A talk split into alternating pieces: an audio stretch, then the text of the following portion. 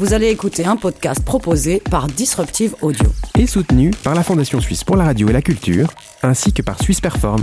Mais avant, un petit mot sur le sponsoring qui nous permet de rémunérer nos créatrices et créateurs de contenu. En devenant sponsor, vous pourriez remplacer mon message par le vôtre.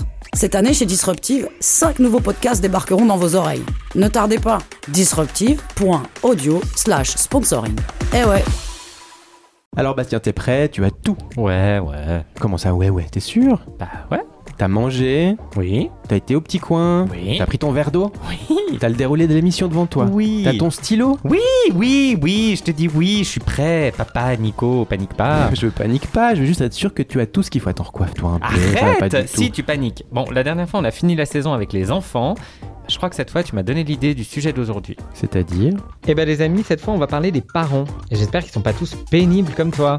Ça résonne, proposé par Nicolas Dimeo, Sébastien Dupéret, Sylvie Makela, Sylvia Marson, Daniel Buata et Bastien Gavoil.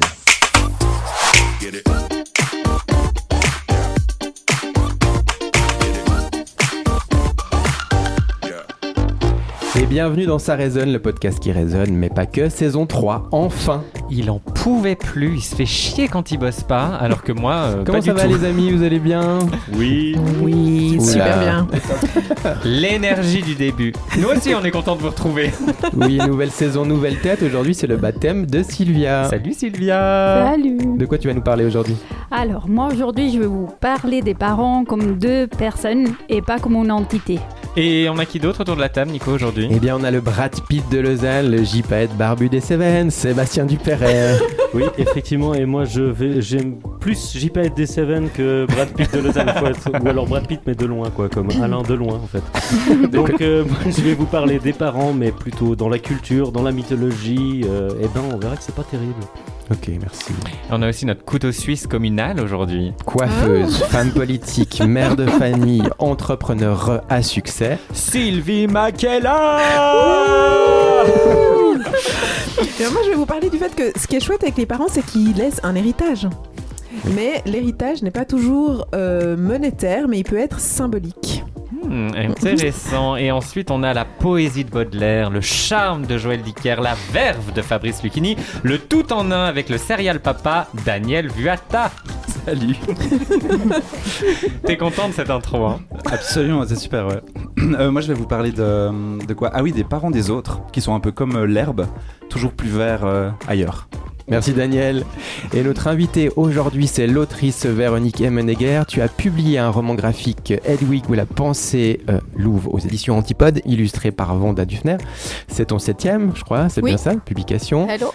Bonjour euh, Véronique, et tu nous offres aujourd'hui ici un voyage intime dans lequel on peut toutes et tous un peu, je pense, se retrouver dans un roman graphique très coloré, sorte de patchwork univers fantastique qu'en tant qu'enfant, tu traverses dans la maison de ta grand-mère afin de te souvenir d'elle. Euh, elle qui ne parlait pas ta langue et avec qui tu n'échangeais que très peu de mots au final. On échangera justement avec toi sur ce très beau livre et ce sujet des parents tout à l'heure. Bienvenue.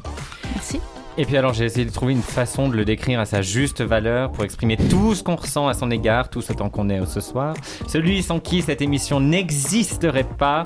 On dit que c'est le meilleur, mais je pense que on, cette fois, se trompe. Franchement, c'est Nicolas Dimeo. Merci beaucoup Bastien. oui, moi je vais vous parler aujourd'hui. En fait, j'ai enregistré des élèves qui ont 15 16 ans qui nous parlent et qui parlent à leurs parents. Vous verrez, c'est assez intéressant. Et on dit bien souvent le meilleur pour la fin, mais bon, l'exception confirme la règle. Aujourd'hui, on finit par le bouffon du roi Bastien. Bien sûr, bonjour Bastien. Merci. Euh, qui ne va vous parler de strictement rien, hein, je le dis déjà. Je vais seulement réagir. Et pour cette saison, le bouffon fera aussi office de. Je vous donne un petit indice. Allez. Indice. Indice. Qui représente Je vais faire Là quel rôle pendant cette saison. Le. Perfora, Ouais, ok. vous êtes vraiment des salauds en fait. hein. Le maître du Non, le temps. maître du temps. ouais, Merci. Oui, Daniel. passe Je vais être de maître temps du tout temps. D'ailleurs, à ce propos, on est déjà en retard. Générique.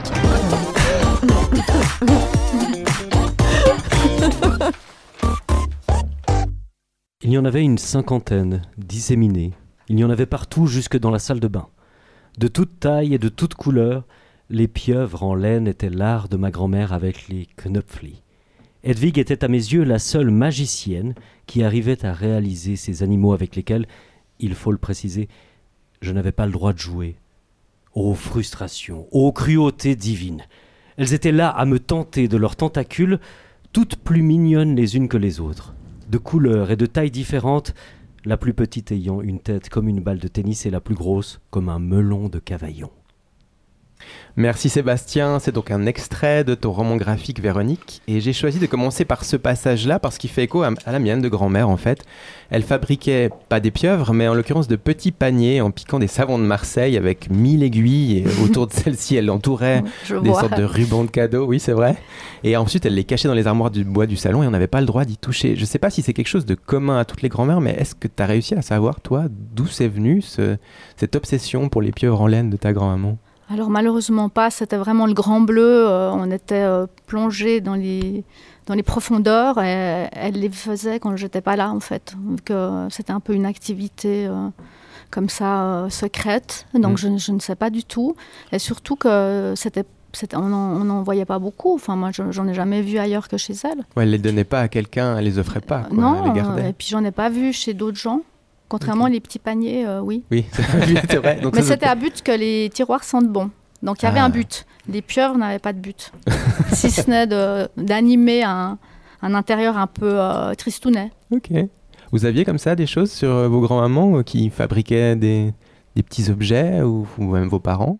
Non, mais alors moi, par contre, j'ai une pieuvre euh, en laine? en laine. bon, elle est de la COP, il faut être honnête.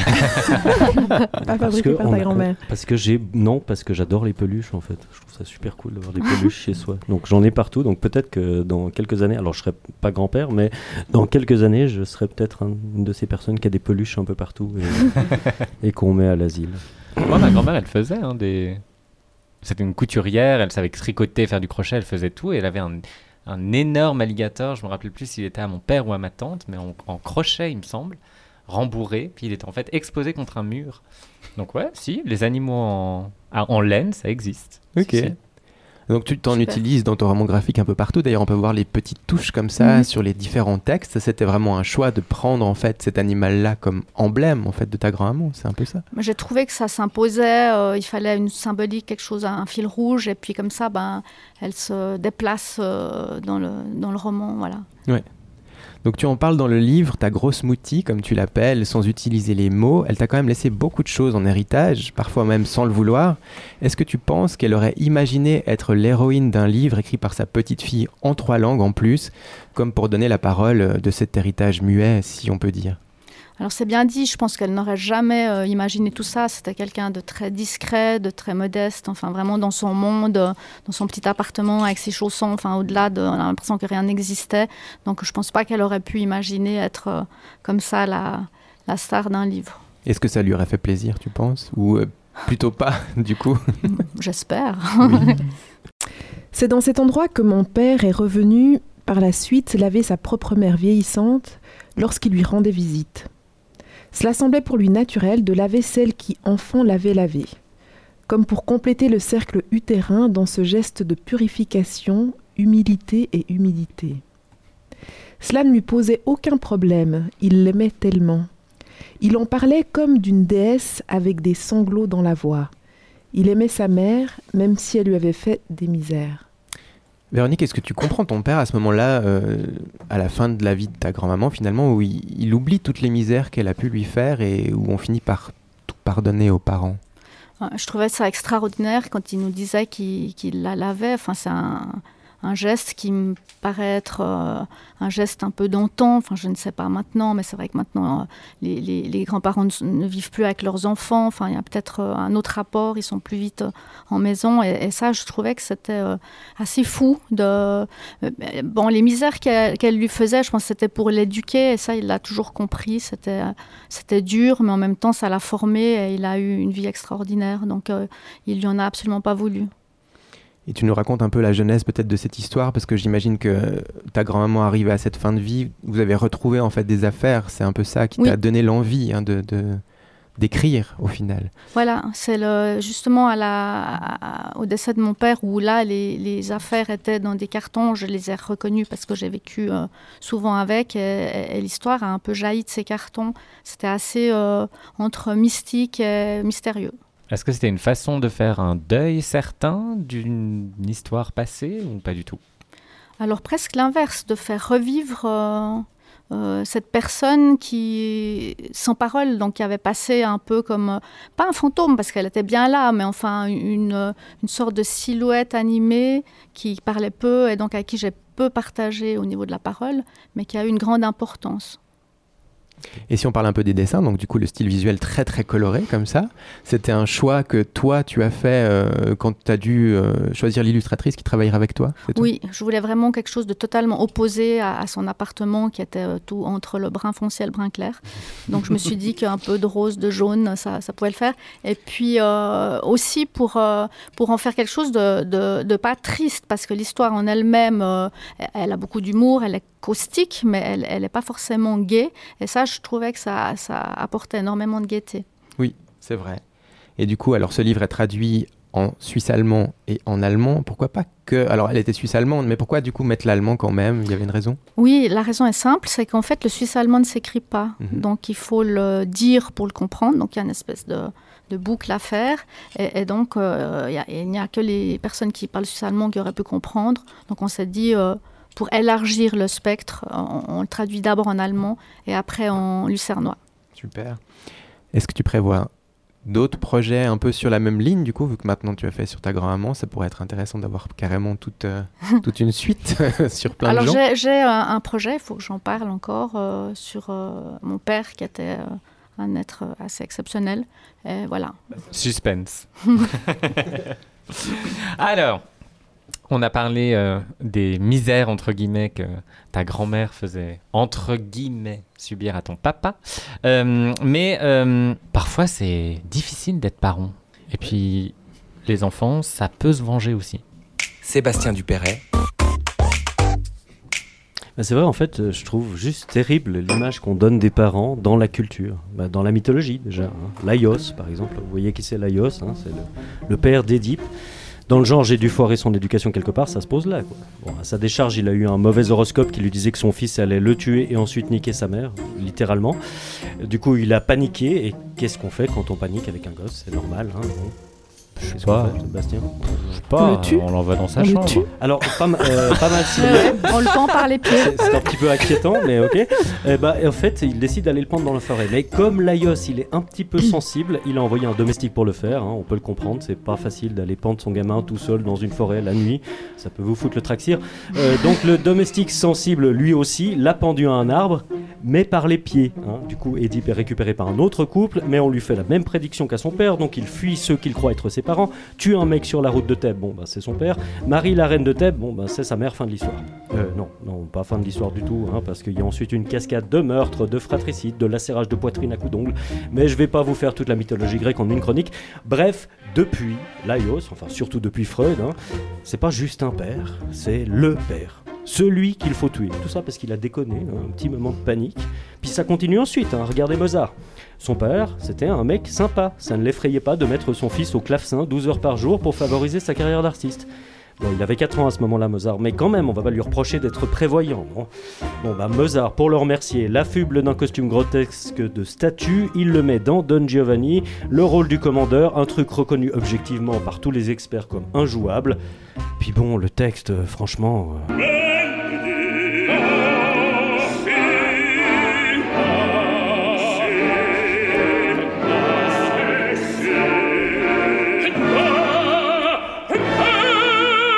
Ah, traduction hein, euh, de mon italien approximatif. Hein. Va faire du clavecin, no, si, no, si, no, si, etc. Bon, le mec humilie son père dans une œuvre qu'il n'aurait jamais pu écrire, bah, sans euh, son père, justement. Enfin, c'est vraiment ingrat, la, parentalité, quoi. Ou alors, ou alors, faut être mort, genre les parents de Batman, ou de Spider-Man, ou de Spider-Man, ou de Superman, ou de Daniel Guichard. Qu'il est loin d'ici en pensant à tout ça, je me dis J'aimerais bien qu'il soit près de moi. Papa. Bon, mais là, Sébastien, tu, nous parles surtout des pères. Les mères sont peut-être mieux représentées. Bon, faut être honnête, hein, pour changer, la plupart du temps, les mères, bah, on n'en parle pas, quoi. Ou, al- ou alors c'est Médée. Et Médée a une liste de morts sur la conscience plus grande que Robert Oppenheimer. hein. Euh, avec notamment dans le lot ses deux enfants, comme image de la parentalité, on fait mieux. D'ailleurs, c'est une image qui poursuit les mères jusque dans les faits divers. Que ce soit euh, Catherine Villemin, la mère du pauvre petit Grégory, lapidée sur la place publique pendant 8 ans par les médias pour finir avec un non-lieu pour absence totale de preuves. Oui, j'ai vu la série, euh, voilà. Ou encore Véronique Courgeot, qui lors d'une journée d'été un peu chaude avait rangé ses enfants dans le congélo oublié de les sortir. Moi, ça m'arrive tout le temps avec les bières. Bref, c'est toujours la figure de Médée l'infanticide qu'on nous présente. Et dis donc, Sébastien, euh, à tout hasard, t'aurais pas fait cette chronique entière pour éviter de nous parler de tes parents à toi? Ok, oui, j'avoue. j'avoue. Mais c'est aussi parce que, ben, comparé à tout ça, il n'y a pas grand-chose à dire sur mes parents. Ils ont été aimants, simples, compréhensifs, et ils m'ont pas oublié dans le frigo. Oh. Va trouver un auteur qui parle de parents aussi sympas que ça. non, mais c'est pas vrai. Il y, a il y a quand même une phrase d'Albert Camus qui, qui pourrait coller à mon éducation. Attention, acteur. Le meilleur truc pour se planter. Jonas nourrissait une tendre reconnaissance à l'égard de ses parents parce qu'il l'avait élevé distraitement, ce qui lui avait fourni le loisir de la rêverie. Bon, et vous, vos parents, s'ils sortaient d'une œuvre, ce serait laquelle Alors très distrait. Très distrait aussi. c'est bien, ça. Donc c'est euh, j'ai grandi euh, euh, dans une vie aventureuse euh, sans vraiment de, de préceptes et de, de choses à suivre. Et euh, ben voilà, c'est une, autre- c'est une façon de s'auto-éduquer aussi. Et puis de grandir un peu comme une plante, que, presque plus qu'un être humain, mais ça revient au même finalement. Je crois que mon apparence euh, est normale, mais voilà, c'est. euh, voilà. Mais bon, je pense pas que, euh, en fait, euh, quand on parle de, de bons parents, euh, j'imagine que ça peut aussi faire l'effet inverse, ou euh, après, comment essayer de, de rivaliser avec eux ou d'être aussi bon qu'eux. Donc, euh, j'ai l'impression qu'on peut aussi euh, relativiser euh, tout ça et, et se dire que finalement, voilà, euh, euh, les bons parents ne sont pas forcément les meilleurs et les mauvais euh, ne sont pas forcément les pires. Voilà. Ça c'est bien faux. dit. Pas faux. Joli. Et vous les autres, euh, vos parents, sortez d'une œuvre comme ça, ça serait laquelle? Compliqué cette phrase, on Monstre et compagnie l'enregistrer. Monstre et compagnie Vraiment Non, non, je déconne. Papa, maman, je déconne. C'est de leur préciser. Parce qu'ils nous écoutent en plus. Bah oui. Daniel C'est super, euh, je sais pas, euh, le petit pousset? Non. Non, mais juste parce que- juste parce que- Hansel et Gretel. Je l'ai oublié. C'est juste parce qu'ils ont fait beaucoup d'enfants, mais euh, après ils nous, ont, ils nous ont pas abandonné spécialement. mais, C'est euh, pas pour ça qu'on se rappelle du petit pousset, Daniel. Ah, non, non, c'est c'est pas pas pour le ça. nombre C'est d'enfants. vrai, ils étaient pauvres. Non, c'est pas vrai en plus. mais euh, non, mais ce que tu disais, euh, c'est tout à fait vrai, euh, Véronique, sur le. Enfin, ce que tu disais aussi, Sébastien, sur les parents qui nous élèvent un peu distraitement, c'est c'est sympa. Moi, j'ai l'impression que les miens, euh, que j'aime aussi beaucoup par ailleurs, salut maman, salut papa, c'est, euh, ils ont surtout beaucoup changé. Moi, je les verrais comme des êtres très changeants, en fait. Et ce qui est marrant en grandissant, c'est que tu apprends à, voir comment ils ont changé, en fait. C'est-à-dire à la fois de comment. Enfin, alors c'est un peu compliqué dans ma tête là. Euh, vu que moi je suis aussi papa, euh, je me pose des questions de ah mon papa au même âge que moi, etc. Comment il était. Donc du coup je suis plus indulgent avec lui sur les choix qu'il faisait au même âge que moi. Va Euh, pas empiéter sur les plates-bandes de Sylvia tout à l'heure. Alors tu vois, je la lance un petit peu, c'est bien. Mais aussi surtout je me dis ben euh, eux ils ont fait plusieurs enfants, puis entre les premiers enfants qu'ils ont fait et les derniers, moi je suis dans les derniers, ils ont vraiment beaucoup changé en fait. Et du coup quand on parle de ça avec mes frères et sœurs, on a presque l'impression qu'on ne parle pas des mêmes parents en fait. Mm. Euh, et ils ont changé vers le bien donc. euh, Donc t'as eu de la chance. Tant mieux pour les derniers, tant pis pour les premiers. Moi, je pense que ça serait Roméo et Juliette, mais c'est un peu glauque. bien sur des trucs un petit peu, ouais. ah ouais. Ouais, ouais. Parce que au final, alors bon, vous le savez ou vous le savez pas, je, je vais pas plomber l'ambiance, mais mon papa est décédé il y a 6 ans maintenant. Et je pense que depuis, ma maman, si tu nous écoutes, prends soin de toi. mais elle est un peu rien sans, sans, sans lui. Alors, dans un sens, je trouve, je trouve ça très très beau. Mais dans un autre sens, je trouve presque. euh, bah, il y a encore une vie. Elle est jeune, elle a 65 ans, 66 ans. Encore beaucoup de choses à faire. Mais, euh, T'as raison, ça va pas plomber l'ambiance. Pardon. Quelqu'un d'autre Tu a arrives une autre pas. œuvre Il y en a une Quelque chose joyeuse, Un pardon. truc marrant. Maman, je t'aime aussi. Un gag, de, un- un gag de papa peut-être.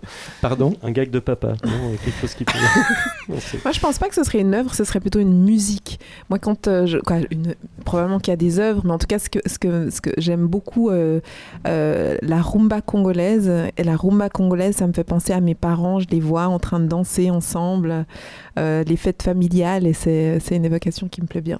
Tu vois, ça, c'est un souvenir, Nico, qui est vachement plus sympa. Bah, on n'a pas tous les mêmes vies. une image vachement plus, vachement plus plaisante. Et tu tu caleras un peu de rumba congolaise. euh, Oui, oui, un peu de musique par-dessus ma- mon discours. On est À la d'accord. prochaine fois, je penserai à te proposer un son. Là, ça passerait bien un peu de rumba congolaise. D'accord. Alors, deal pour le prochain épisode. Ça marche. Je vous passe justement un son de mes, de mes jeunes. Maman, si tu m'entends, mais laisse-moi faire ta tenture. Je te promets, je suis devenue une pro maintenant et le coiffeur il t'arnaque. voilà, gros bisous. Est-ce qu'on peut faire quand même confiance à ses enfants aussi pour des choses qu'on ne connaît pas maintenant ne elle- demandons pas à Sylvie. Oui. Je suis pas vraiment coiffeuse, Tu mais je, je euh gère des, des, des salons de coiffure. Non, je, je sais pas coiffer. Ah, mais c'est ça, Ah. c'est tes enfants qui te l'ont fait en fait. Mais moi, c'est mon papa qui fait le- la teinture pour ma maman. Maintenant, Ah oui elle a arrêté d'aller chez le coiffeur et le dimanche, euh, c'est lui qui lui fait. Et ça marche Mm, Oui, je trouve ça très mignon. Un autre. Je pense que mes parents, ils ont oublié qu'ils étaient jeunes aussi, et dans les années 80 en plus. Enfin, je veux dire, la sécurité, elle était mille fois pire qu'aujourd'hui. Alors, pourquoi ils me laissent pas aller à une putain de rave? Ça leur va bien. Ça. La question qu'on s'est tous posée. ça a beaucoup changé. Je sais pas. Ouais, bon, on est les années 80 maintenant. Vous pensez avec vos parents, euh, ils vous ont surprotégé un peu là autour de la table, suivant ce qu'ils ont vécu, les peurs qu'ils ont eues. On a il y a eu la peur du SIDA hein, pour nous quand même vachement. On a été un peu, ça a été un- non, Sylvain, tu me regardes bizarrement, mais non en fait. Ben, en Italie, je pense qu'on est vraiment un peu arriéré. Il y a eu beaucoup moins de hum, sensibilisation au sida, vraiment. Alors que c'est pas pour autant qu'il y a eu moins de cas. Mais euh, moi, je pense que je suis arrivée après ça, déjà. Ah oui, toi t'es un peu plus jeune, c'est vrai, j'oublie toujours. Mais au niveau éducation, par exemple, sexuelle, on est en arrière en Italie. Alors, euh, moi, de- dans le terme distraitement, ce que j'aime bien, c'est que ça pourrait faire croire que c'est du, du coup des parents inconscients. Puis en fait, je crois que profondément, et peut-être de façon un peu euh, insoupçonnée chez mes parents, c'est un amour de la liberté et de, du fait de, trouver ses propres trucs. Et le truc que je retiens de mes parents, c'est que tout est toujours discutable. Il n'y a rien qui est assez grave pour qu'on puisse pas se mettre autour d'une table, en parler et puis trouver une solution. Et tout était toujours comme ça, de mettre dans une espèce de, de liberté totale. Donc pas du tout euh, un truc sécuritaire euh, de protection. T'as raison, c'est chiant en fait d'avoir des parents qui ont été juste euh, Bah, tu vois. J'ai rien à raconter. Véronique, tu as des enfants? Oui.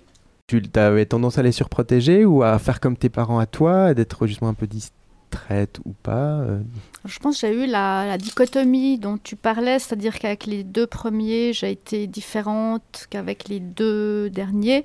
Et il me semble que je suis devenue encore plus poule avec les plus jeunes. Donc c'est un peu inversé comme, comme système, puisque j'ai- commencé à avoir conscience des, des dangers et tout, chose que j'avais pas en étant jeune, où j'étais beaucoup plus détendue. Et après, euh, je, je me suis rendu compte qu'il y avait euh, absolument plein d'horreurs et j'ai été plus protectrice avec les, les deux derniers. Et est-ce qu'il y a eu des soucis avec les deux premiers Pas du tout. Ah, Pas de vraiment- soucis, euh. Dans le sens où tu dis, tu, tu dis j'ai été plus protectrice avec les deux derniers parce que je me suis rendu compte des dangers alors que pour les Voilà, premiers, de la vie en général, euh, c'est plutôt parce que quand tu as des enfants au début, tu es, assez dans une innocence de parents, en fait. Mhm. Enfin, je l'ai vécu comme ça, un petit peu naturel. Et puis, euh, ben, on découvre les dangers en ayant les enfants. Donc après, il y avait ce côté, mais bon, je pense pas être représentative. Généralement, c'est plutôt l'inverse. On dit, ben, on a des enfants, puis après, on s'habitue, Mhm. puis on est, on est plus détendu avec les autres. Moi, c'était c'était l'inverse. Mais euh, ils sont tous normaux. Heureusement. Il- il a A ou B, ça, ça a marché. Voilà. Et il leur est rien arrivé de grave. Non. Bah, tant mieux. Alors qu'on soit euh, parent poule ou pas parent poule, quoi qu'on fasse de toute façon, quoi que les gens fassent, puisque dans le dernier numéro, on a bien délimité les gens qui voulaient ou qui avaient des enfants et ceux qui n'en voulaient pas. Je vous laisse euh, vous rappeler dans quel groupe je me situe. Euh, quoi que les parents fassent de toute façon, on- ils vont de toute façon donner des choses en héritage à leurs enfants. N'est-ce pas, Sylvie? Oui, oui, oui. Sylvie Makela, Oui, moi, mon père, il voulait que je sois médecin ou avocate. Il a passé son temps à essayer de me convaincre que je pouvais changer le cours de ma vie et celle de ma communauté grâce aux études et au travail acharné. C'est du moins ce que disait sa bouche. Son cœur et ses choix de vie tenaient un tout autre langage. L'argent, la puissance et les privilèges de la naissance sont bien plus déterminants. Longtemps, je lui ai reproché la précarité financière dans laquelle nous nous trouvions. Pourquoi dépenser une bonne partie du peu d'argent que nous avions pour tenter de développer des business soit euh, foireux sur le continent d'origine, alors que nous pouvions essayer de vivre, modestement certes, mais correctement ici en Suisse? Eh bien aujourd'hui je réalise que pour mon père, quitter ses racines pour migrer vers une Europe hostile constitue son legs. C'est textuellement ce qu'il m'a légué. Sa ténacité à poursuivre des rêves d'entrepreneur, contribuant au développement économique de son pays d'origine, a tracé le chemin de mon propre parcours d'entrepreneur. Il est mort à l'âge où j'ai officiellement quitté l'enfance, en laissant dans mes bagages résilience, détermination, sens du risque et de l'audace. Étant donné mon histoire familiale, vous imaginez que gagner beaucoup, beaucoup d'argent est rapidement devenu une fin en soi. Pourtant, depuis 4 ans, je fais le choix de l'entrepreneuriat qui, jusqu'ici, m'éloigne de la fortune plutôt que m'en rapproche. Dame Ned, est-ce que je reproduis le schéma familial? Non, je crois pas. En fait, je fais fructifier mon héritage. Je suis toujours en route vers les millions, le chemin va être un peu plus long et plus difficile que ce que j'avais prévu. Cependant, maintenant, j'ai conscience que je suis entrepreneur de père en fille. J'ai la conviction que je peux rendre hommage à mon père et à ma mère en transcendant leur destinée. Et justement, Sylvia, là, tu nous parles à nouveau de ton père, mais de ta mère dans tout ça. Oui, plus jeune, je me suis demandé pourquoi ma mère restait avec un type comme mon père. Mais entre-temps, je crois que j'ai compris comme beaucoup de choses concernant mes parents. Mais revenons à ma mère. Elle aussi est morte. L'année où j'ai passé mon, certificat de fin d'école obligatoire. Elle qui était si fière de mon parcours scolaire, le destin lui a refusé d'assister à mon entrée au gymnase, à l'obtention de ma licence en sciences politiques, à mon premier job comme marketing executive, à mes autres fonctions en tant que cadre dans des institutions euh, internationales, nationales. Elle aussi m'a légué de sacrés trésors, le sens des responsabilités envers sa famille, envers sa communauté, le rire, la danse, le swag et la foi. Je regrette tant qu'elle soit partie sans découvrir que sa manière flashy de s'habiller, dont j'avais si honte à l'époque, fait partie intégrante de mon style vestimentaire aujourd'hui. Exactement. En fait, je suis riche, très très riche de mon héritage familial. Et vous, c'est quoi votre héritage familial Alors Ouais, c'est quoi votre héritage alors Moi, j'ai eu un père un, peu comme toi, du coup, euh, très entrepreneur. Et à sa mort, j'ai découvert qu'il avait eu plusieurs vies en consultant des, classeurs. Euh, il avait vendu des chalets, il s'est occupé de chaussures orthopédiques, enfin des trucs complètement euh, fous qui n'ont rien à voir avec son, son métier qui était en fait de travailler dans les voyages. Donc il avait ce côté où il, faisait des meubles aussi, enfin il avait plusieurs euh, euh, hobbies, euh, plusieurs vies en fait. Et ça fonctionnait? Alors, ben, je pense, je sais pas. Après, nous, on a vu que le, le, métier officiel. Uh-huh. À découvrir dans le prochain livre, du voilà. coup. ah bah voilà. Nico, c'est quoi, toi, l'héritage de tes parents? Ben pour moi, je pense que mon père, c'était quelqu'un qui a toujours essayé de comprendre un peu les gens qui l'entouraient. Il a donné beaucoup de sa personne, je pense, pour les autres, euh, chose que j'aimerais atteindre aussi. Et je viens d'une famille ouvrière à la base, donc euh, l'attention sur les petites choses, c'est important, et l'ouverture d'esprit, je crois que, c'est important, l'ouverture d'esprit. Mhm. C'est bien comme réponse, Bastien, c'est plus positif. Ouais, c'est quand même un peu plus positif. Je valide. Ok. Et pour ceux dont les parents sont encore en vie et donc qui, euh, qui n'ont pas eu un héritage euh, symbolique, symbolique euh, quelque chose qui vous ont légué vos parents? Moi, clairement, alors cette idée de la liberté, mais une liberté un peu simple de. En fait, les autres, ce qu'ils font, ben, c'est leur truc. Puis tu les laisses faire. Puis mhm. toi, tu fais comme tu veux. Puis eux, ils font comme ils veulent. Quoi. Un truc très très prosaïque aussi, puis vraiment des deux côtés de, de mon père et de ma mère. Ouais, et une espèce de sagesse. Il a fallu, moi, il a fallu que je choisisse deux trois choses, mais je trouve que ce qui est intéressant, c'est le regard qu'on porte adulte sur ses parents, qui est complètement différent. Et c'est vrai que finalement, moi, ça m'a pris du temps pour apprécier cet héritage et pour apprécier ce que mes parents étaient en fait au-delà de, de la vie matérielle qu'ils ont pu euh, qu'ils ont pu nous offrir. C'est vrai que c'est toujours un peu dommage de se dire ah il a fallu tout ce temps pour se rendre compte euh, de, ces ri- de cette richesse qu'on a qui va au-delà au-delà de l'argent. Ce qu'on appelle le syndrome Daniel Guichard. Ah bon se rend compte trop tard que, que sont vieux. Maman, arrête de m'interrompre à chaque fois que tu vois Ryan Gosling à la télé. Je n'aime pas Ryan Gosling. Est-ce que vous avez des choses comme ça où vos parents vous, vous appelaient, vous disaient Ah, mais viens voir, je veux te montrer ça, je veux partager ça avec toi, et vous en aviez absolument rien à fiche? Peut-être Véronique, t'as as une idée Oui, alors tout de suite, c'est Serge Lama. Serge Ah Lama, oui. j'ai dû. euh, c'est insupportable. hein, Sardou, oui, mais là maintenant, Est-ce quoi. est-ce que maintenant tu es malade? Ah, je supporte pas cette chanson. Enfin, je connais tout par cœur en plus, c'est terrible. Donc, euh, si j'entends ça, euh, je peux chanter avec. Mais euh, j'ai vraiment subi Serge Lama et je lui Mhm. en veux beaucoup. en plus, il est encore vivant, donc euh, c'est c'est terrifiant. Ça me rappelle une amie à moi, ma, ma meilleure amie, j'espère qu'elle écoutera cet épisode, dont la mère est absolument fan de Céline Dion.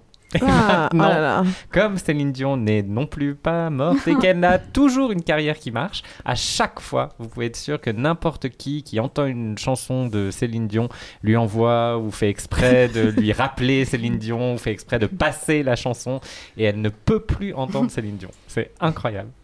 Ça m'étonne pas. Et d'autres choses que, que des chansons, peut-être ici Mais une chanson comme Je suis malade, ça devrait être interdit.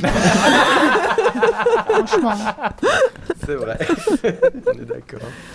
Malade. oh non, on va pas la passer, celle-là. On ne la passera pas. Sylvie, un petit truc que tes parents. Ils. Toi, alors, ils sont toujours en Italie, tes parents, on est d'accord, c'est ça? Oui, et ils sont en vie. Et donc, euh, c'est là aussi peut-être qu'on est un peu plus ingrat quand ils sont encore en vie. Mhm. Euh, ma maman, par exemple, je supportais pas en balade en montagne qu'elle m'explique le nom des plantes et à quoi ça sert, alors que maintenant, je pense que les coups de téléphone les plus importants que je lui passe, c'est pour savoir, maman, c'était quoi déjà? Et euh, elle est encore vivante, donc j'essaye de profiter de ça. Oui, c'est bien. Daniel, un petit truc. Mais sur l'ingratitude, je suis super d'accord avec toi, Sylvia, euh, à vous entendre aussi euh, avec des parcours différents, des parents qui sont plus là ou qui sont là.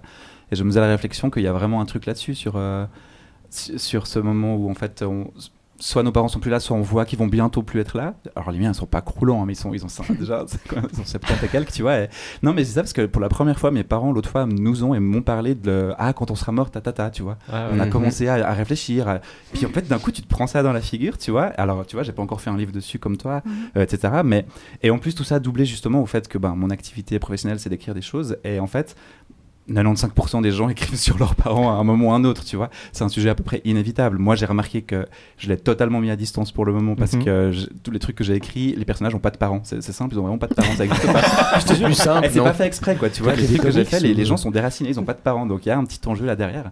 Et je me dis que ce serait intéressant de creuser. Donc euh, je suis d'accord avec toi sur euh, cette histoire d'ingratitude, de pas attendre que ce soit trop tard, comme Daniel Guichard, et se dire, mais en fait, qu'est-ce qu'on qu'est-ce qu'on doit à nos parents? Comment est-ce qu'on arrive à, à leur montrer aussi ce qu'on ce qu'on leur doit? Euh, C'est c'est pas des choses faciles au quotidien. Mhm. Véronique, j'ai devant moi deux autres livres. T'en as écrit sept, je l'ai dit avant. C'est plutôt, plutôt des romans, en l'occurrence. Euh, par exemple, Sorbet d'Abyss, ici, qui sont aussi, euh, la plupart du temps, sur tes parents, enfin, sur, la, sur les Sur la parents, sur la famille. Pourquoi ce thème-là est si important pour toi? T'arrives à, à dire pourquoi tu écris souvent sur la famille? Je pense que j'écris même presque que sur la famille, euh, donc ça, ça, m'a marqué, je pense. euh, euh, en, en tant qu'observatrice, de voir aussi, j'étais pas mal trimballée, d'avoir pas forcément une seule fixe. euh, je me suis posé peut-être des questions très jeune et, et, écrire, c'est c'est y répondre en fait, en tout cas partiellement. C'est euh, s- s'offrir aussi la possibilité d'une sortie puisque dans les deux livres là que je vois, il y a à chaque fois une fin plus ou moins heureuse. Donc c'est un peu une façon de remodeler sa, sa vie, et donc de se refaire d'autres parents euh, qui sont peut-être un peu plus adéquates. Et c'est le cas pour tout ce que tu écris. Par exemple, je sais que tu as été journaliste aussi, euh, à freelance à l'hebdo, par exemple, je Oui. crois. hein. Et tu as écrit des pages sur les, les premiers, le premier article, c'est des pages sur les punks, si je oui, dis pas de oui, bêtises. c'était mon premier article. Et là, c'est plus un intérêt personnel sur le sujet ou c'est aussi pour parler de, de changer quelque chose Alors après, euh, évidemment que je m'intéresse absolument à tout, donc euh, c'est- c'est plutôt la cible de, de, de la littérature, et d'ailleurs que je suis en train de, de quitter un peu, mais euh, sinon, évidemment que je m'intéresse énormément à la culture en général, donc j'ai fait essentiellement des, des articles sur, sur la culture. Merci. toi, Daniel, tu as décidé d'explorer l'image que tes parents renvoyaient quand tu étais gamin. Est-ce que tu appelles la petite mythologie familiale Daniel Vuata. Exactement. Parce que, tu vois, j'ai repensé à mes potes d'enfance, et en fait, le papa de Pam vivait en Thaïlande, et sa maman nous laissait regarder des films d'horreur pendant qu'elle s'occupait des clients dans la pièce d'à côté. Les parents de Benoît nous mettaient Danse avec les loups le mercredi après-midi. Ceux de Maud, Gremlins 2, et ceux de Roxane lui filaient tellement d'argent de poche qu'elle nous arrosait de bonbons après l'école. Le papa d'Alexandre prévenait qu'à table on ne parlait pas de politique, de religion ni de sexe, et ensuite on parlait que de ça. Celui de Kane était manager de Shania Twain, il mettait des t-shirts par-dessus ses pulls et il nous gravait des CD de Weezer. Donc en fait, toi, tu enviais les autres euh, et tu trouvais que leurs parents valaient un peu mieux que les tiens, c'est ça? Ouais, alors euh, bah oui, les parents de Marc venaient à tous les matchs de basket, même jusqu'à Orbois-Sainte-Croix, mais ceux de Marc-Henri nous faisaient prier à table et on pouvait avoir un verre d'eau seulement après avoir mangé. Le papa d'Étienne était témoin de Jéhovah, celui d'Anouk pilote chez Suissaire, la maman de Florence n'était pas sa mère et celle de Camille croyait aux phénomènes paranormaux. Euh, Le papa d'Isabelle nous interdisait de regarder Pocahontas parce que c'était satanique. Les parents de Sylvie avaient de belles voitures mais se criaient dessus sans arrêt. Ceux de Pauline étaient probablement dans une secte. Le papa de Valentine était super vieux. Celui de Vincent sentait la bœuf. La maman de Julien pleurait en silence. Et celle d'Audrey aimait bien faire du sein nu. Les parents de David se roulaient des pelles pour se dire bonjour le matin. Ils le laissaient dormir avec des filles et lui glissaient une boîte de préservatifs dans le tiroir. Salut David. Ceux de Justine l'auraient renié pour une pilule du lendemain. La maman d'Aloïs avait des photos de vulve dans le salon. Et le papa de Pamina était psychanalyste. Les parents de Fanny l'avaient conçu au Rwanda pour la coopération suisse, ceux de Bruno dans un laboratoire avec une éprouvette. Michel racontait qu'il était le fruit de l'amour et Christelle un joli accident. Bon, et tes parents, Daniel, t'as pas envie d'en parler même un tout petit peu Jérémy avait le droit d'insulter tout le monde. Parce que son papa avait une tumeur au cerveau. Celui de Clémence s'est suicidé quand elle avait 16 ans. Le papa d'Émilie a disparu aux montagnes. Sarah avait plus de maman et touchait de l'argent tous les mois grâce à ça. Celle d'Aude était amoureuse d'une femme qui avait été un homme la première moitié de sa vie. Les parents de Christophe étaient blancs mais pas lui. La maman de Merlin avait fait son coming out et s'était mise avec une femme. Celle de Sandy, on aurait dit sa fille, tellement Sandy devait s'occuper d'elle. Le papa de Sylvie avait fait une fugue dans la forêt et celui de Christophe un AVC. Du coup, ben, les miens, euh, un peu comme toi, Seb, je trouve vraiment pas facile d'en parler comme ça, à bâton rompu. euh, ouais, je pense qu'il faudrait demander directement à tous mes potes d'enfance, en fait. Et, et vous, là, autour de la table, vous étiez plutôt du genre à envier les parents de vos potes ou c'était vous qu'on enviait? Énorme question. Bon, moi, j'ai déjà dit. Hein. T'as déjà un peu répondu, ça. Ouais.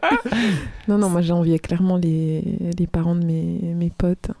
Oh, moi Ouais, aussi. ouais. Mais moi, euh, jusqu'à toi? jusqu'à assez récemment, je pensais que c'était juste- vois. Mais non, c'était une blague, enfin. Euh, non, mais parce que jusqu'à assez récemment, je pensais que c'était juste euh, ce que tous les ados font, en fait. Mhm. Vouloir euh, les parents des autres, que l'herbe est toujours plus verte ailleurs. Ouais. Et puis euh, récemment, je me suis dit, ah ouais, non, non, non, on avait des soucis, d'accord. Mais en fait, euh, maintenant ça va mieux. Ouais, en ouais, fait. ouais. Mais c'est vrai qu'à cette époque-là, j'aurais été un peu comme euh, Daniel. Oh, pff, ouais, mes parents, ils sont chiants en fait. Mais toi, Seb, tes parents, c'était pas ceux qu'on enviait, du coup, vu qu'ils étaient euh, super? Euh, mais ça dépend parce qu'en fait, moi j'ai grandi à Chardonne, donc pendant très longtemps, en fait, comme j'avais que des amis ultra riches, j'ai pensé que nous on était pauvres. puis après j'étais au gymnase et à l'uni, puis là j'ai vu que en fait non, on est riche en fait. enfin pas riche, mais enfin, par rapport à la moyenne, voilà. Euh, donc du coup j'avais honte et puis j'invitais euh, dans la maison de Chardonne pour qu'on puisse faire les révisions d'examen, histoire de me sentir un peu moins. Non, euh, ouais, c'est, c'est- moi ça, ça a beaucoup changé. Ce qui est important surtout, c'est que maintenant j'en voudrais pas d'autres, ça c'est certain. Mm. Mm. Idem. Ouais, on est d'accord. C'est joli, Ouais, ça. Ouais, ouais. Je suis d'accord aussi. Sylvia, tu as voulu changer de parents. Tu as voulu changer de parents maintenant. Apparemment, ta maman t'appelle toutes les semaines, non tous les jours, tu disais. Oui, elle m'appelle. Ça, on peut couper, c'est pas important. si tu veux pas qu'on en parle. Non, parce que je vais déjà parler des stéréotypes italiens après, alors. Oui, il faut pas pousser non plus. Ouais. C'est vrai.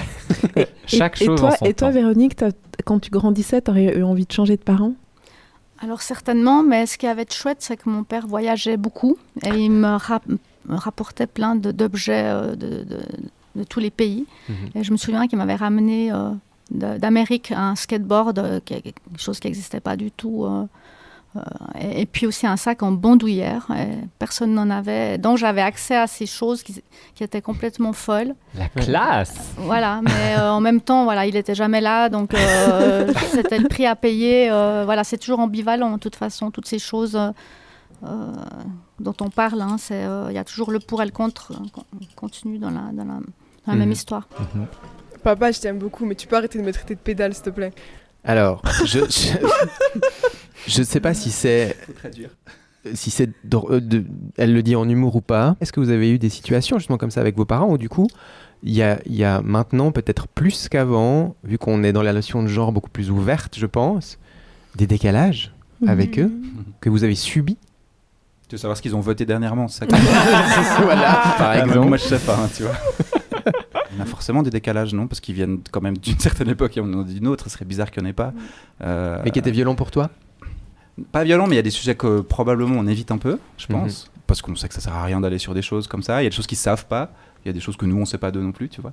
Ouais. Euh, Ouais, c'est ça, j'ai l'impression plutôt, en tout cas moi, dans mon cas, moi, ou peut-être le cas de, ma, aussi de la famille de ma copine, c'est plutôt, euh, on va faire en sorte que ça aille bien dans les relations, Euh, d'ailleurs ça va super bien, et aussi ça va super bien peut-être parce qu'on n'aborde pas certains sujets qui fâcheraient, sinon en fait. C'est une famille protestante un peu. c'est Ouais. Ouais. Ah, les clichés. Mais non, mais c'est vrai, moi je viens d'une famille. Alors mon papa était italien, du coup ma mère s'est vite, très vite acclimatée euh, à, à ça. Et, et- et je pense que c'était très explosif à la maison, mais on se disait beaucoup de choses. Ouais. Mhm. Mais je pense que clairement c'était peut-être un peu trop par moment, ouais, où ça criait trop pour rien. hein. Des fois j'aime bien les familles un peu protestantes, mais peut-être un juste milieu. Comment c'était chez toi en Italie, Sylvia, du coup je parle de mon papa italien, tu vois Ben, quand Daniel dit euh, avec ma compagne on évite les sujets qui fâchent, euh, moi je pense que j'étais éduquée dans on fonce dans les sujets qui fâchent. Donc il n'y avait pas un seul repas sans qu'on parle euh, euh, de soi-disant politique, religion, de ce qu'on n'avait pas fait assez ou comment on avait fait. Euh, donc euh, oui, je pense que naturellement et culturellement, c'est plus, il y a plus d'impact. Ça doit être super crevant, non? Enfin, je pourrais pas, quoi. Ça doit être super fatigant. Ouais. Tout le temps, non? Mon grand-père était italien et je pense que dans la famille de ma mère, euh, donc ils étaient cinq enfants, pas au même moment, mais il y a eu cinq enfants et je, je crois que c'était aussi assez explosif. Alors que du côté de mon père, où ils sont français, c'était beaucoup plus du style euh, on n'a pas besoin de discuter. Ça ne sert à rien de, de discuter. Pourquoi on discuterait Mais moi, je dis pas qu'on discute jamais avec les miens. Oui. Par exemple, les miens, ils ont, ils ont une écoute super. Enfin, c'est des personnes vraiment super. Et par exemple, mes grands frères ou moi ou ma sœur, dès quand on a des problèmes dans nos vies, euh, la plupart, on va, chez, on va leur parler à eux, tu vois. Ils, sont, ils écoutent à ces moments-là. Mais c'est juste que c'est pas tout le temps, du coup. Et c'est plutôt une façon, euh, peut-être ça ressemble un peu au tien, Seb, je sais pas, mais de nous laisser libres de s'intéresser euh, avec fierté et avec amour, on va dire, mais pas, pas connaître le détail de notre vie. En fait, je pense pas que ma mère, elle sait ce que je fais vraiment de mes journées tout le temps. Je pense pas qu'elle sait vraiment ce que je fais comme étude précisément. Je pense pas qu'elle lit tous mes livres ou qu'elle écoute tous mes podcasts, tu vois.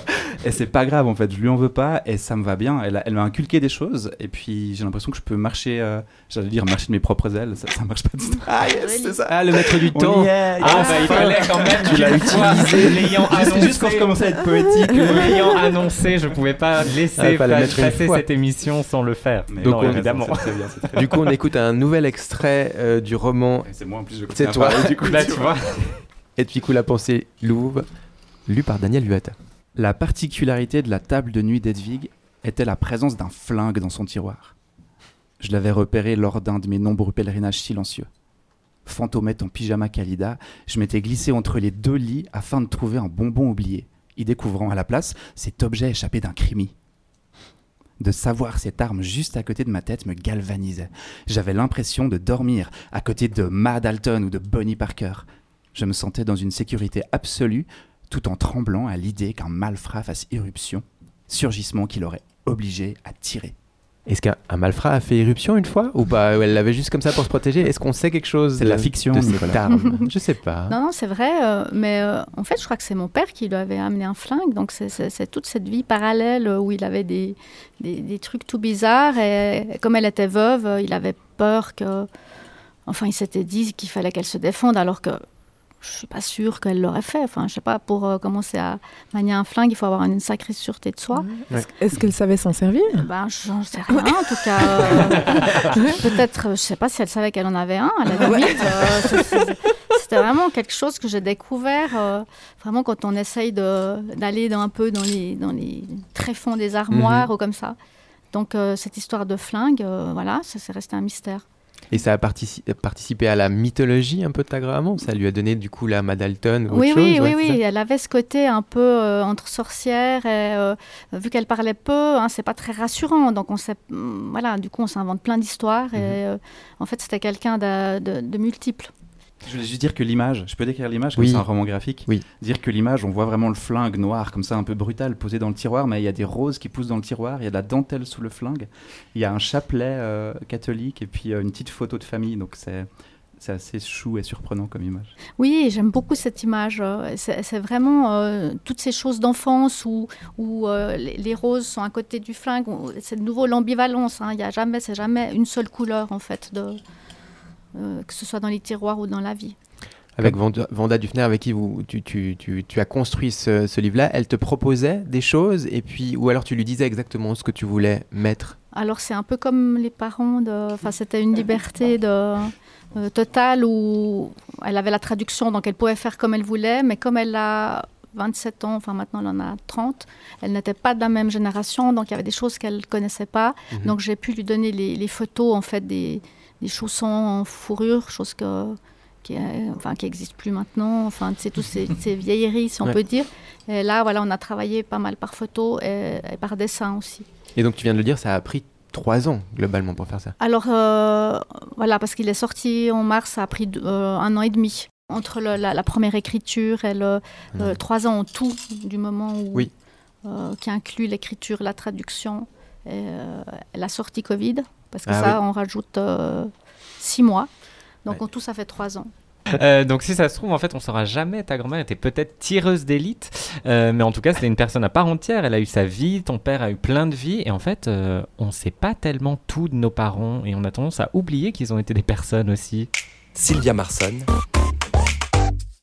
Alors, moi, je voulais un passage d'un livre qui m'a beaucoup marqué.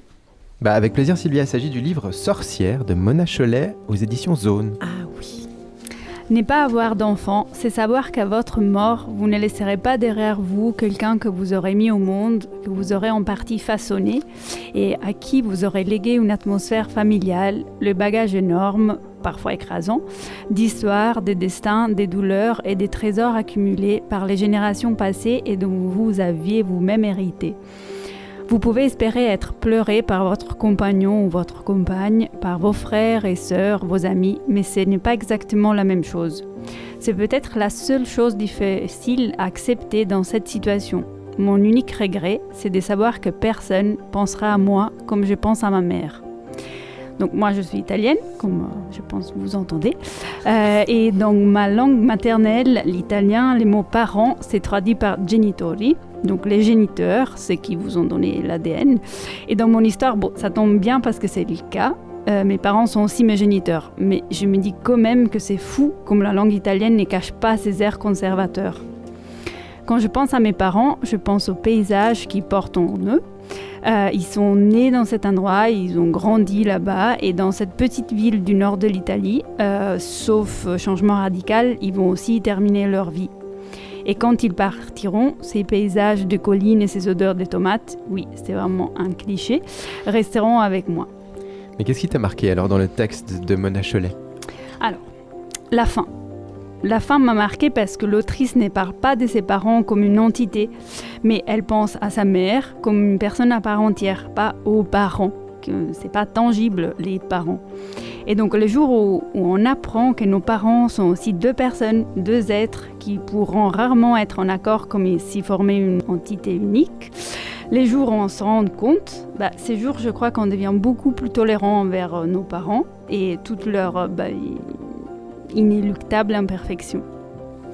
Et donc, je voulais savoir, vous, euh, je voulais poser la question, à quel moment ou par quel événement avez-vous compris que vos parents n'étaient pas que des parents, Euh, parce que pour moi, avant moi, il y avait, euh, ben, mes parents n'avaient pas des vies, ils n'existaient pas de façon très égoïste, égocentrique. Et de façon très normale, en fait.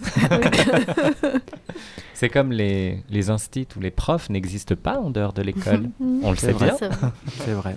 Je pense que euh, nous, on a reçu une éducation où, euh, alors je sais pas si c'est recevoir une éducation, mais c'était très clair que euh, parents, c'était une partie. Et que euh, d'ailleurs, je, me rends compte que je suis aussi le même type de parent.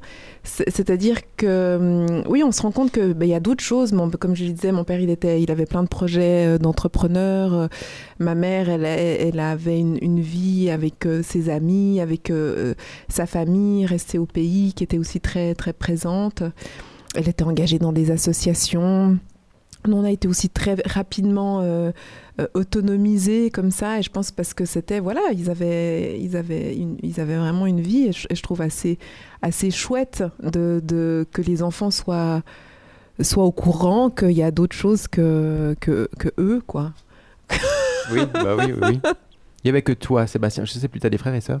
Euh, J'ai une sœur, ouais. Tu voyais tes parents un peu différemment aussi? T'as pu les voir différemment à certains, certains moments? Mais peut-être euh, peut-être quand ils sont divorcés, en fait. Ah, Euh, à ce moment-là, ouais. Ouais, bon, ah, mais bah- ils ont divorcé quand Ah même, ouais. ils sont pas parfaits. Non, non, ils sont pas. Bah, si, ils sont Ah, le parfaits. soulagement Ils dans ont, la- ils ont compris que le la voix de divorce, Sylvie. c'était l'excellence euh, du mariage, c'est la fin du mariage euh, en apothéose. Euh, non, mais c'était assez marrant d'ailleurs, parce qu'avec ma soeur, on se détestait aussi, parce qu'on avait 4 ans de différence. euh, enfin, on a toujours 4 ans de différence, mais j'a- j'arrive pas à la rattraper. Et, euh, et on ça a vraiment été trop compliqué avec ma soeur, et ça s'est tout d'un coup résolu à leur divorce quand moi j'avais 20 ans. Parce que tout d'un coup, on s'est retrouvés les deux euh, un peu comme une team euh, face à eux, en fait, qui devenaient eux des enfants presque euh, pendant une petite période. En tout cas, on a, dû, on a eu l'impression, nous, d'être les parents. Enfin, C'était très étrange, ça partait dans tous les sens. Et du coup, ce moment-là, je pense, ça a été aussi, même s'il y a eu d'autres déclics avant, le fait de savoir que mon père avait été syndicaliste, qui est quelque chose que j'imaginais absolument pas de mon père. Je l'ai toujours vu très, très, voilà, très honnête. Alors, on peut être syndicaliste et honnête. ça, ça arrive. Mais enfin, très travailleur comme ça, très, très obéissant en fait. Je le trouvais très. On peut voilà. aussi être syndicaliste et travailleur. Oui. Fais gaffe, que tu sais très bien qui t'es en face de C'est toi. bien, c'est bien de plus compliqué. Mais, mais voilà, du coup, ça m'a, toutes ces choses-là, le fait qu'il ait eu en fait des idées politiques fortes, en Mhm. fait, c'est surtout ça, plus que, que le fait qu'il soit membre d'un syndicat. Nous, on a une phrase, euh, je parlais plutôt de moi, du coup, du fait que je suis parent, avec ma copine, où euh, quand on couche les enfants et qu'on veut pas se relèvent, parce qu'on voilà, on est crevé, on est saoulé, on leur dit qu'on a fini notre job de parent. On, leur regarde, on les regarde vraiment très sérieusement dans les yeux, le job de parent, il est fini. Donc en gros, s'ils se relèvent, ils vivent leur vie, mais nous, on vit la nôtre aussi. Tu vois ce que dire? Et Ça marche super bien, ils se relèvent pas. Non, mais c'est une manière de dire très tôt, en fait, je crois, ce que tu disais aussi, Sylvie, que, que en fait, euh, moi, j'aime bien. Mes parents m'ont peut-être pas fait ça, tu vois, parce que pour des raisons différentes, me disant que moi j'essaie de dire à mes enfants, oui, j'ai une vie à côté, et Mhm. je leur en parle. Ça rejoint le truc des récits, du coup, aussi. Véronique, si on parlait un peu de toi et un peu de tes actualités. Alors j'ai participé à une bande dessinée dans un fanzine qui s'appelle Le Zinosaurus avec Philippe Gerbeau euh, qui a dessiné. Euh, je suis en train d'écrire pour le théâtre et de la poésie. Et puis euh, j'ai encore, euh, je crois que je vais passer à la ligne de cœur, ça m'a fait Ah. sourire, euh, je pensais jamais le... Jean-Marc Richard. Oui, Ouais. prochainement, lundi prochain. Et puis euh, voilà, il va y avoir encore plein de choses autour de ce livre. Et je suis en train d'écrire plein de plein d'autres choses, donc euh, voilà, ça, ça foisonne. On se réjouit. Merci Véronique et Ménégar d'avoir été avec nous. On- ton- Merci infiniment. Effectivement, ton livre doit être encore dans toutes les bonnes librairies. Courez. On espère qu'on vous laisse avec des réponses aux questions que vous ne vous posiez pas sur vos chers parents. Prenez soin de vous et à tout bientôt. À bientôt. À bientôt. À la prochaine. Merci, Ciao.